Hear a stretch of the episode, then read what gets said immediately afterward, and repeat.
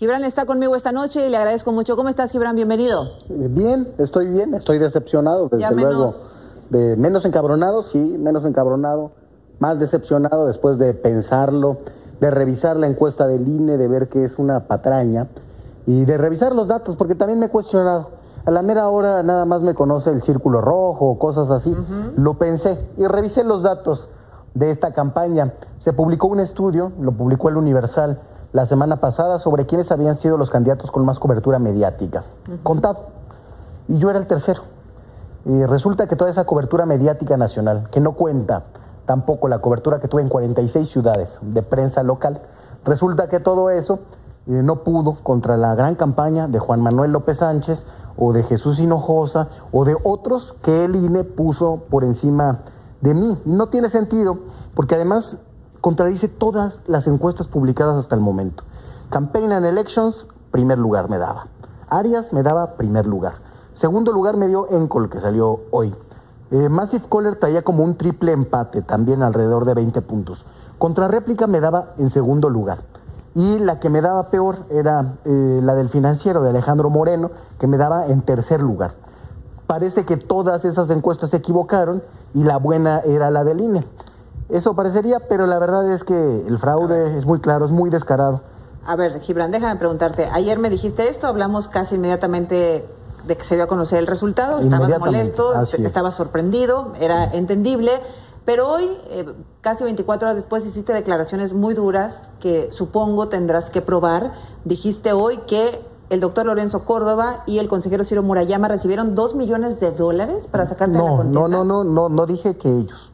Es importante decir que un empresario me dijo que hubo en este proceso, un empresario muy metido en la política, que hubo dos millones de dólares, ah, en, este, en este proceso. Yo creo que lo relevante no es eso, si hubo corrupción. Em, creo que pudo haberla, no, no lo descarto. Lo relevante es que hubo chanchullo. No sé si hubo con lana el chanchullo animado por alguien, pero claramente lo hay. Esa encuesta es una porquería, Susana. Mira, dicen que solamente en la propia nota del INE, que 25% de las encuestas se acabaron de contestar. Y eran 70 aspirantes. ¿En qué lugar estaba mi nombre y cómo lo leían? ¿Estaba al final de los 70? ¿No llegaban ahí? ¿Se cambiaban cada vez que hacían el cuestionario? Todos esos datos los pedimos con antelación al INE. Y lo dije, yo quiero reconocer la encuesta, entonces queremos ver todos los datos, la metodología y el levantamiento no, no nos quisieron dar esos datos, seguramente porque estaban ocultando esto. Eso por una parte. Y otro mm, dato muy extraño de ese informe del INE es que solo el 7% se dicen no simpatizantes. Esto quiere decir que el 93% de los hogares a los que llegaron aleatoriamente eran hogares morenistas, cuando la metodología planteaba que ese, ese porcentaje iba a ser alrededor de 25, 35%, porque la gente tiene opiniones variadas en este país. déjame cerrar la, primera situación. Tú no aseguras no. que hay dos millones de dólares que se les dieron a los consejeros para sacarte de la contienda. ¿Eso es falso? Ajá, yo no digo que... ¿No existe? No, no, no, no digo que que hayan sido a los consejeros. Digo que un empresario me dijo que en este proceso, qué significa no sé si a los consejeros, si a los encuestadores, no sé dónde se hizo esa trampa, dónde se acabó de amarrar. ¿La crees? Desde luego que creo que podría hacerlo, pero no es lo determinante en este caso. Es que importa porque los señalamientos pues se tienen que probar. Sí. Tú, lo sabes muy sí, bien. Yo por eso dije, desde el primer momento, eso es algo que un empresario me dijo el día de hoy.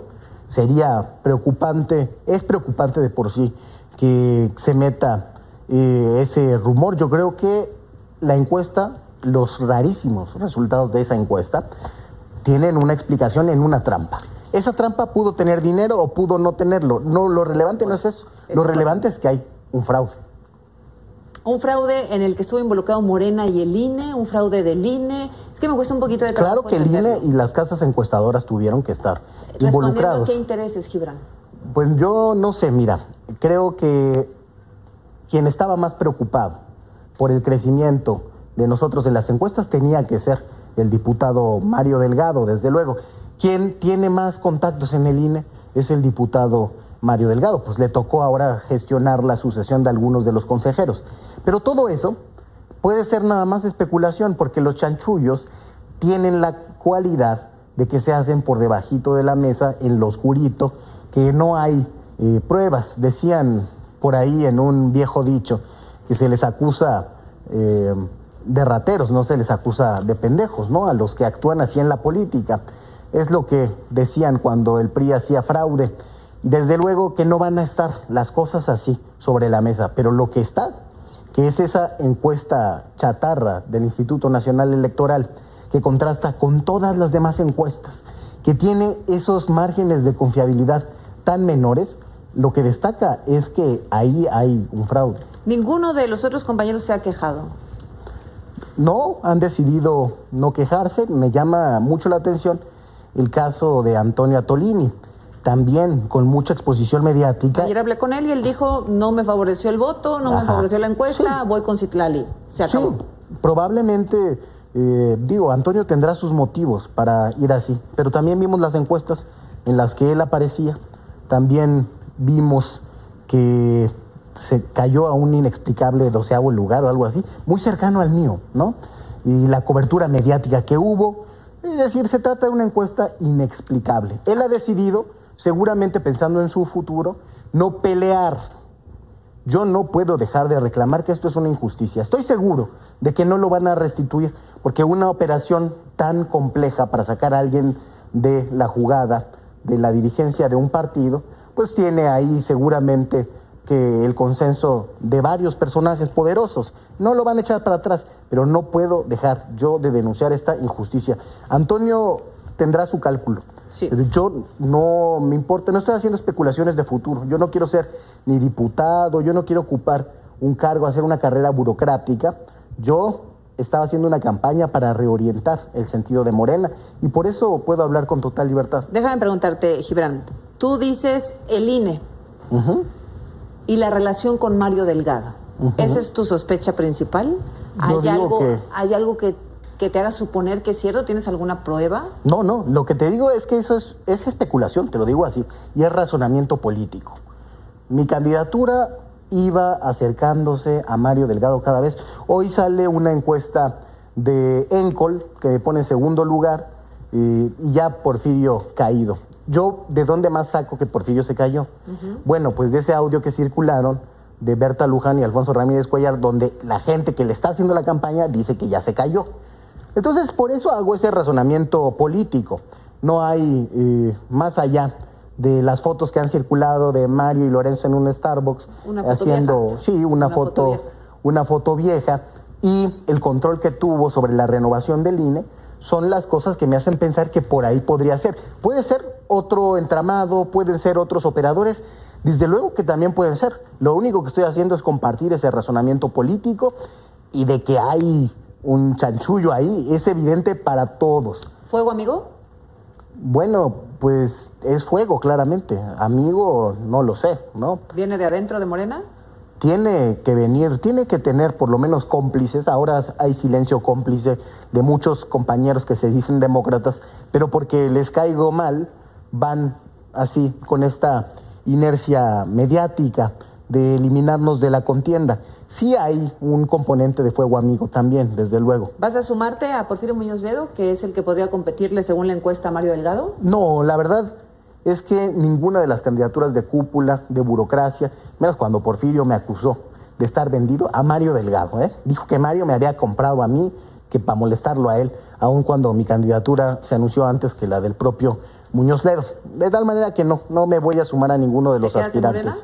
Me quedo en Morena, me quedo a aportar ideas, como hemos hecho hasta ahora, a seguir haciendo organización, formación política, las labores que el partido ha dejado de hacer por esa guerra de facciones. Tú impugnaste, dices, no crees que tenga futuro, las cosas se van a quedar así. Así es, yo quiero dejar testimonio de una injusticia. A todas luces una injusticia y una mala encuesta que ni siquiera han podido defender bien. ¿Qué peligro pudiera representar Gibran Ramírez y a quién? Bueno, hay todo, toda una serie de entramados de poder que se quieren hacer de las candidaturas de 2021. Es eso.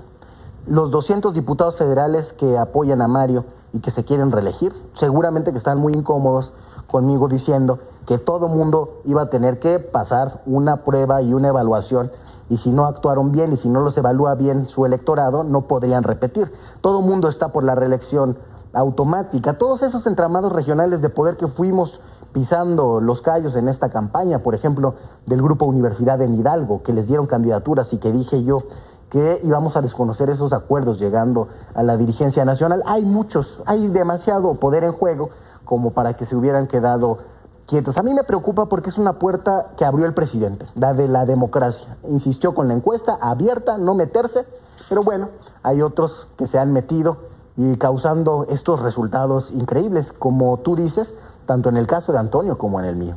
Bueno, pues Gibran, vamos a ver, vamos a ver qué sigue. Te quedas en Morena, vas a seguir ahí. No es tu momento para la presidencia, que supongo buscarás después.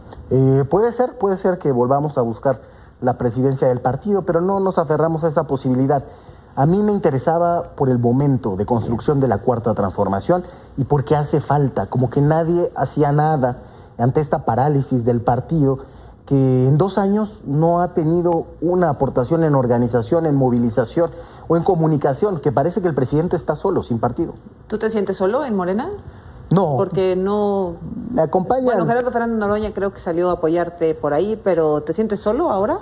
No, solo de burocracia siempre hemos estado, pero hay miles de compañeros en el país que nos acompañan y que en esta ruta nos han bañado de amor. Ha sido una ruta muy satisfactoria por eso. Gracias, Gibran, y nos volveremos a ver. Gracias por estar aquí. Gracias a ti. Gracias.